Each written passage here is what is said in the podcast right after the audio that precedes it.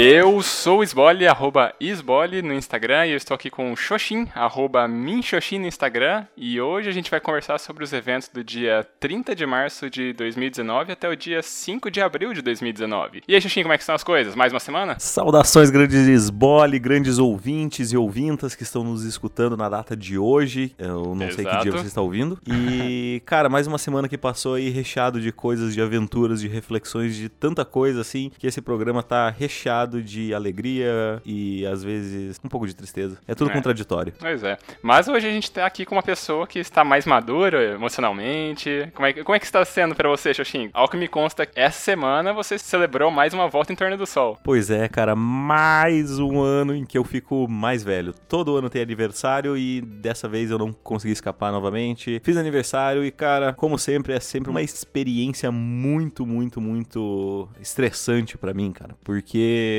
aos ouvintes que não sabem, eu não gosto muito do meu aniversário. Eu acho que tem uma certa, um certo desapego por ele, principalmente por um único motivo, é que eu não sei como reagir a receber presentes, eu não sei reagir à festa, eu não sei reagir à surpresa, eu não sei reagir a elogios, a congratulações, eu sempre fico encabulado e, cara, isso rende, rendeu, né, ao longo dos anos, experiências que não foram muito boas para mim, do tipo de eu ficar mal porque é, parece que a pessoa ficou desapontada, sabe? A pessoa teve tipo um puta trabalho, fez um negócio muito legal, te deu, me deu um presente que, nossa, eu queria muito, só que eu só fico, tipo, com aquele sorriso assim. Pô, muito obrigado aí. Será que isso não tem a ver com o fato da, da data que cai teu aniversário? Porque, sei lá, ninguém acredita que é teu aniversário de fato? Pois é, cara, tem essa questão, né? Eu faço aniversário no dia 1 de abril de. Cada ano?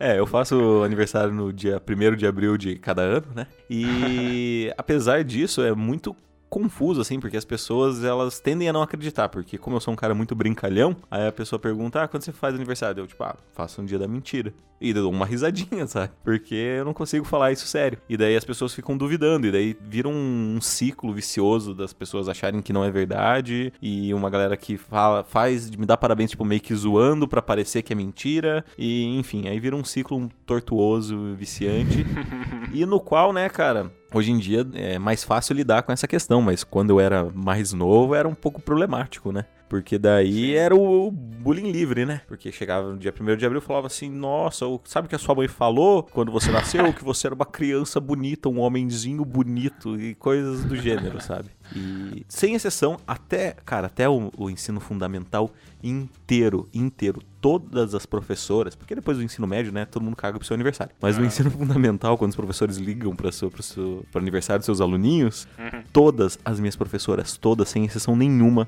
chegavam no meu aniversário e falava: "Você faz aniversário no dia da mentira? Então você é uma mentira".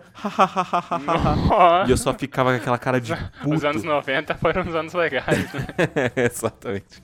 Eu só ficava com aquela cara de Tipo, como se eu não ouvisse essa piada todo ano. Entendi. É, cara. Coisas da vida, né? Coisas da vida. É foda, mas não tá fácil pra ninguém. Não tá fácil. E aí, mas que mais aconteceu essa semana? Pô, cara, essa semana eu também comecei a substituir a, a recepcionista de fato, né? Ah, verdade. Então, aí comecei a minha rotina de acordar todos os dias às 5 e meia. 6 e meia tá lá na recepção do hotel para receber velhinhos, é, velhinhas, pessoas em geral, né? Que ou estão em tratamento contra o câncer ou estão a apenas sendo acompanhantes de pessoas que estão em tratamento, que estão internadas e tal. E, olha, cara, tem sido uma experiência muito, muito, muito louca. Além de. Eu recebi alguns elogios assim, cara, e, putz, é, é de novo, né? Tudo combinou porque, de fato, eu não sei reagir muito bem com esse tipo de coisa. E aí teve, eu vou dizer assim, por baixo, assim, que eu lembro, teve umas cinco seis pessoas, assim, que vieram e fizeram elogios, assim, que eu, eu não sei como reagir, sabe? Tipo, dar aquela risada e, e obrigado. E a minha nova palavra do momento é imagina. Eu só falo, cara, é muito constrangedor, porque eu paro para pensar e a pessoa fala assim, nossa, você é muito educado. Eu imagina, imagina, imagina. Eu fico falando, imagina umas três, quatro vezes, sabe? Tanto que imagina para mim não faz nem sentido mais essa palavra. Tá complicada a situação. E o que leva, o que vai levar, né? Porque a gente vai colocar no futuro aqui desse programa, a minha reflexão porque eu sei que tem uma reflexão aí que, que vai bater entre eu e você. Pois é, pois é. A gente já deu aquela conversada prévia breve aqui para organizar o programa e, ao que tudo indica, a gente tá tendo uma reflexão semelhante para essa semana. Vamos ver. É isso aí, cara. Fala para mim como é que foi essa semana aí. No seu dia da mentira aconteceu uma coisa muito louca? cara, eu, eu acho que no dia da mentira não especificamente. Não, eu acho que, acho que não teve nada de, de especial nesse dia, além do fato que daí a minha semana normal não separei por dias, separei pelo que aconteceu. Uhum que eu acho que daí essa semana mesmo daí eu tô escrevendo tal as análises lá da, do meu artigo da, da, Inglaterra, né, que eu vim comentando no último programa, que eu ah, decidi começar a analisar meus dados de uma maneira diferente e daí agora eu comecei as análises, tá tá fluindo, assim, acho que escrevi umas duas páginas e meia, duas páginas essa semana, o que, o que para um artigo é bastante coisa. Sim. E aí também, acho que na própria segunda-feira eu comecei a correr na rua, que eu tava correndo, eu tava fazendo, comentei na semana passada, eu tava fazendo os exercícios na academia aqui do prédio, e aí eu já aproveitava e corria um pouco ali na esteira, só que não é uma coisa que correr na rua. Né? Aí essa semana eu decidi correr na rua, e daí eu só corri na rua, não, não nem fiz academia daí. Então, pra porque eu tô, tô em processo aí de vencer aquela esteira do cardiologista. Né? então, então vamos correr na rua. Que, que manda. é, vamos correr na rua que dá mais resultado, eu espero. ah, aí, além disso, além da, das análises desse artigo que eu falei da Inglaterra, também decidi tirar poeira de um outro artigo que estava na gaveta para submeter para um, um evento aqui que vai ter no, no departamento. Tava com um artigo parado ali, tava com umas correções para fazer, peguei, dei uma mexida nele e agora acho que segunda-feira eu devo submeter. E além disso também, se o pessoal está acompanhando aí as nossas semanas desde o primeiro episódio, já está um ouvinte fiel aqui, vai lembrar que lá no comecinho eu falei que um dos meus planos para esse ano era começar a dar aulas, começar a ter essa experiência docente. Uhum. E essa semana acabou que culminou com, com uma proposta para eu dar uma disciplina numa especialização lá em Campo Mourão. Então, a semana que vem já, e aí desde então, cara, isso daí foi na quarta-feira quarta-feira, uhum. eu acho, é terça ou quarta-feira. E aí desde então eu tô focado em planejar essas aulas. E aí entra naquela aquele negócio, né? primeira vez que eu tô de fato tocando a disciplina por minha conta. Uhum. Então vai ser um negócio assim que tá me, me dando um, uma insegurançazinha. Certo, a cobrança tá vindo pesada. Tá, tá. E a cobrança tá vindo da, da pior pessoa possível, eu mesmo. É, pois é, né, cara? Isso é, isso é complicado, na, na verdade, né? A autocobrança, né? Ainda mais uhum. por pessoas que, cara, querem fazer um trabalho bem feito, né? Uhum. Eu acho, assim, eu, só fazer um, um, disclaimer aqui, mas eu acho, cara, muito. Eu fico. Antes eu achava até engraçado, mas atualmente eu acho um pouco irritante aquele tipo de pessoa que fala, ah, eu tô uma aula na frente do aluno, sabe? Coisa do gênero. Porque, cara, sabe, você tá enganando e você tá falando isso com orgulho, sabe? Eu não acho isso, isso legal. Do tipo, ah, eu só me esforço mais um dia antes e.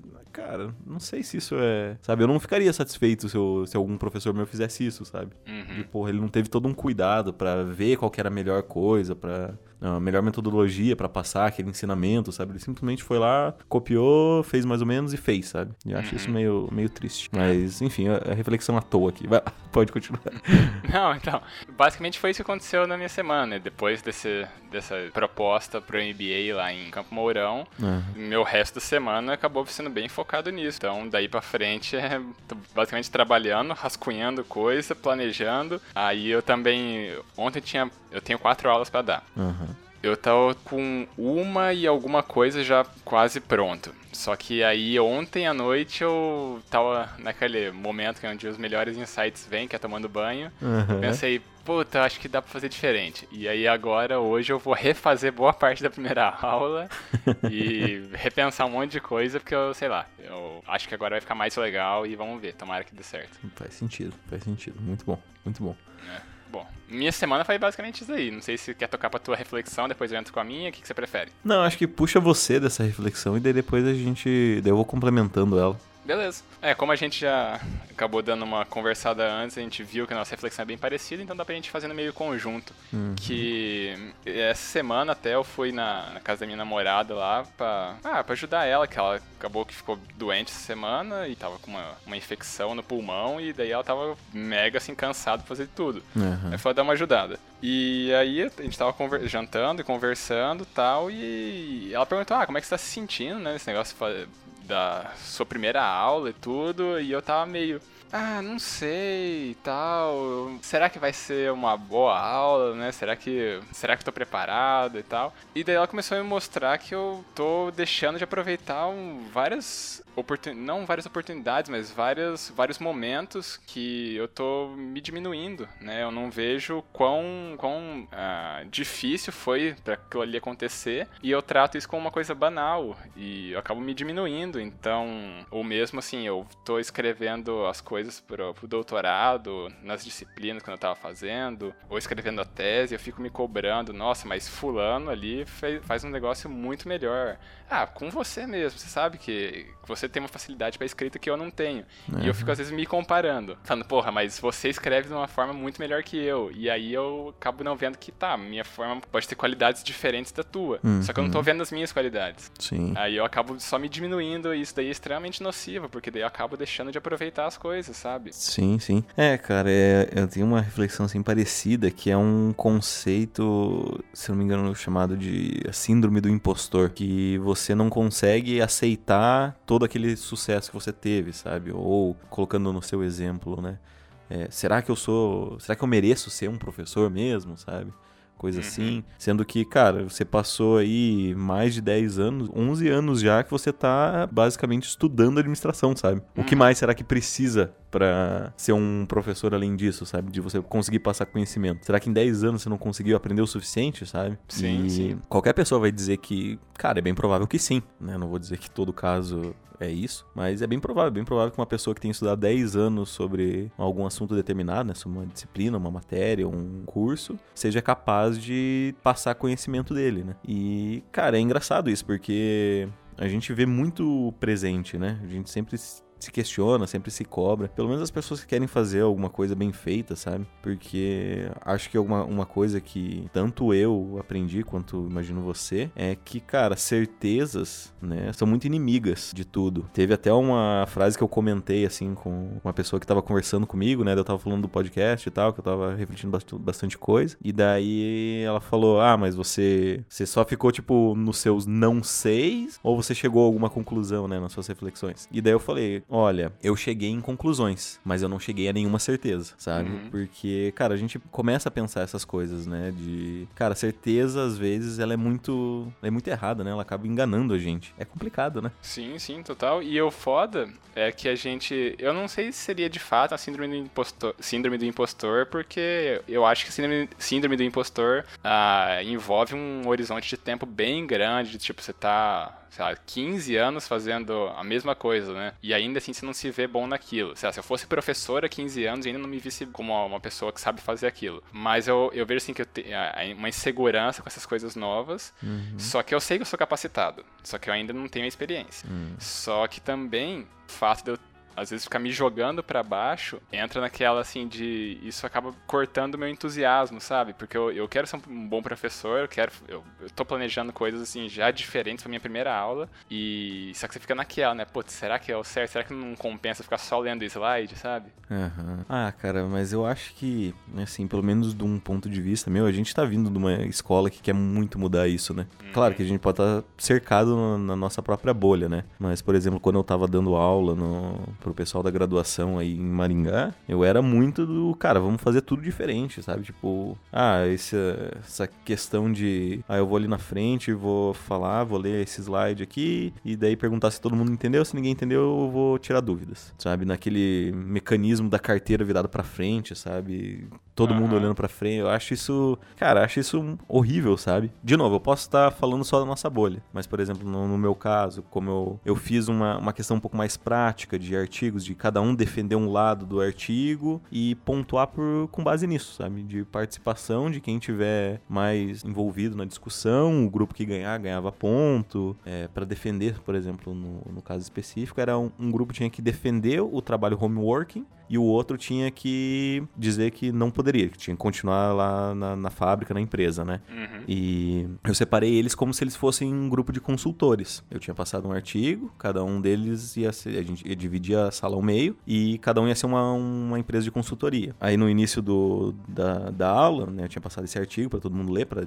falar os pontos positivos e negativos, e eu perguntei quem não tinha lido, que não ia ter problema nenhum. Aí as pessoas que não tinham lido, eu convoquei elas como se elas fossem a empresa. E eu falei assim, ó, agora é vocês quem vai dar o ponto, vocês que vão escolher quem debateu melhor e vocês vão ser tipo os jurados. E daí, claro, daí vocês vão fazer uma atividade extra porque vocês não leram a porra do artigo, né? Mas tudo bem. Uh, então, assim, cara, eu acho que a gente parte muito desse princípio de querer fazer um novo, né, cara? De debater, de refletir, de querer empregar uma metodologia que, cara, por exemplo, eu, eu não sei se agora no doutorado você está tendo, mas eu nunca tive uma aula exclusivamente sobre metodologia de ensino. Não, não tive. O que eu sei foi coisa que eu pesquisei, até o artigo que eu tirei a poeira essa semana que eu falei é um artigo sobre metodologias ativas, que é a minha experiência nos estágios de docência que eu fiz no doutorado, que eu implementei uhum. metodologias ativas, o resultado foi excelente e eu vou fazer isso de novo agora no MBA. Entendi. Então, cara, esse é um ponto. Eu acho que isso é algo que as pessoas deveriam se preocupar, porque para pesquisa, tudo bem. Eu acho que quase todo programa ele ensina bem a você você ser um bom pesquisador, mas não ensina a ser um bom professor, sabe? E isso é um pouco uhum. frustrante. Por exemplo, ninguém nunca me ensinou a fazer um plano de aula, sabe? Você tem que correr Sim. atrás, não tem uma aula específica para isso, sendo que você depende essencialmente desse plano para você conseguir um emprego, conseguir passar num concurso que seja para professor público, né? Uhum. Complicado, triste. Porra, demais. Mas, cara,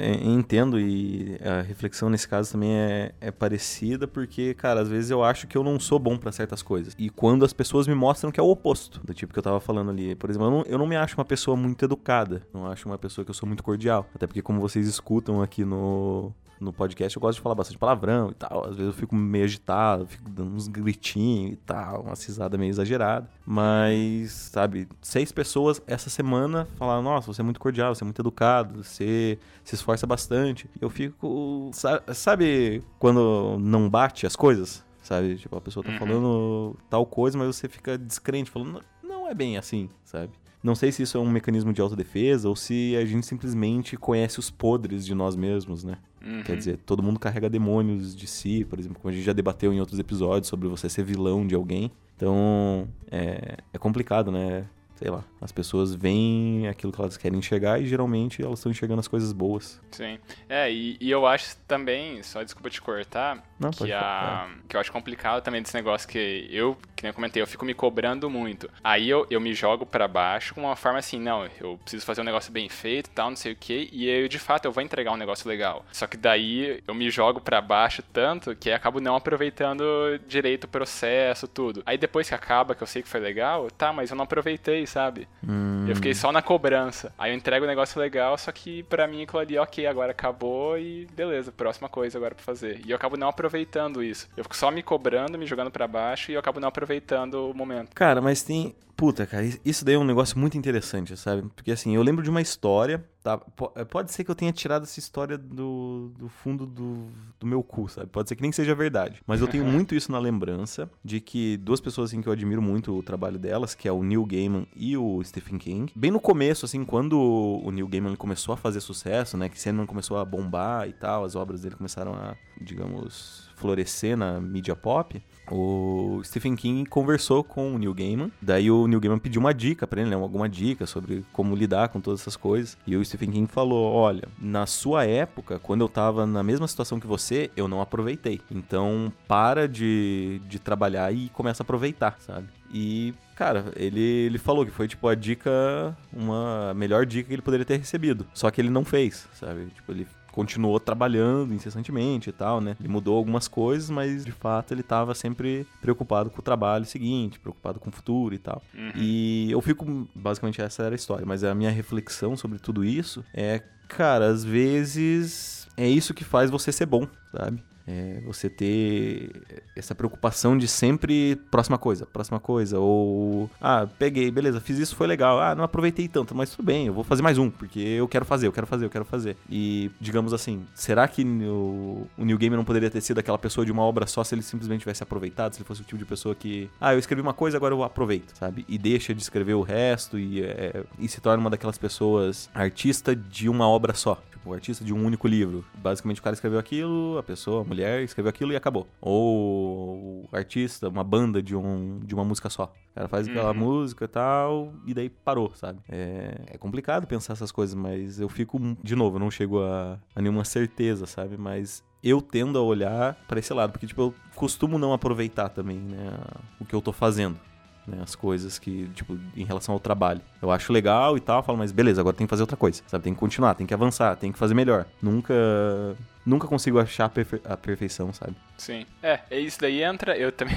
É um outro artigo que eu já escrevi que é sobre a- essa dualidade que existe no- na relação de trabalho. Que tem a relação de prazer e sofrimento em todo o trabalho. Uhum. Então a gente vai ter elementos de prazer e elementos de sofrimento em todo o trabalho. Só que o negócio é a gente é conseguir encontrar um equilíbrio aí. Uhum. E, só que isso daí eu deixo pra. Se algum ouvinte aí for da psicologia quiser dar um complemento como feedback, É, aí, isso é aí fica à vontade, porque senão a gente vai se alongar demais aqui. É, isso é verdade. Até porque a gente não manja porra nenhuma e só tá especulando e falando, né? Cara, e o que, que você planeja pra essa próxima semana aí? Tem alguma coisa que você tenha que fazer? Quando que você vai começar a dar aula de fato pra gente saber dos seus Então, resultados? no próximo episódio eu vou ter relato da minha experiência, que a minha primeira aula é agora na terça-feira, dia 9. Aí dia 11, na quinta-feira, é mais uma aula. E aí eu, é que eu acho que o curso lá é quinzenal, né? Uhum. Aí vai ser 9, 11, 23 e 25. Aí, aí acaba, são quatro, quatro dias. Entendi. É, cara, mas bom, se você já tá mostrando preocupação já desde cedo e conhecendo você, eu sei que você vai fazer um, um excelente trabalho. É, vamos, vamos lá, né? Tô, tô, tô, tô apostando nisso. Vamos ver o que, que sai. Ah, cara, é foda. Eu acho um negócio extremamente contraditório ser pago pra ficar lendo slide. É, cara, também eu detesto, sempre detestei, eu achava horrível é, toda aula que, que envolvia slide com mais de uma frase, sabe? Uhum. É, nossa, eu- putz, é algo também que me irrita muito e parece sempre ser uma farsa, né? Uhum. Porque a pessoa tá falando ali, eu podia simplesmente. Tá, eu tinha lido um livro, seria muito mais rápido. é, eu poderia fazer anotações ali no meio e tal, facilitar muito mais a minha vida. E. né? E é isso, né, cara? Eu Uhum. poderia ter feito tudo mais rápido, só lendo. Sim. E ainda ia agregar um pouco mais da minha. Ler faz bem, né? Tem essa. Sim. Melhor português, né? Melhor português, é, com certeza. Ajuda a escrever. Porra, muito bom. Teria lido. Muito mais fácil, muito mais prático. É, pois é. Bom, da minha semana foi isso e agora vamos esperar o próximo episódio ver o que, que, eu, que, que eu tiro dessa minha primeira experiência em sala de aula, como eu sendo responsável de fato, né? Sem ser sob a tutela de alguém, né? No estágio de docência, por exemplo. Uhum. Estaremos ansiosos para ouvir isso. Até eu estou. É.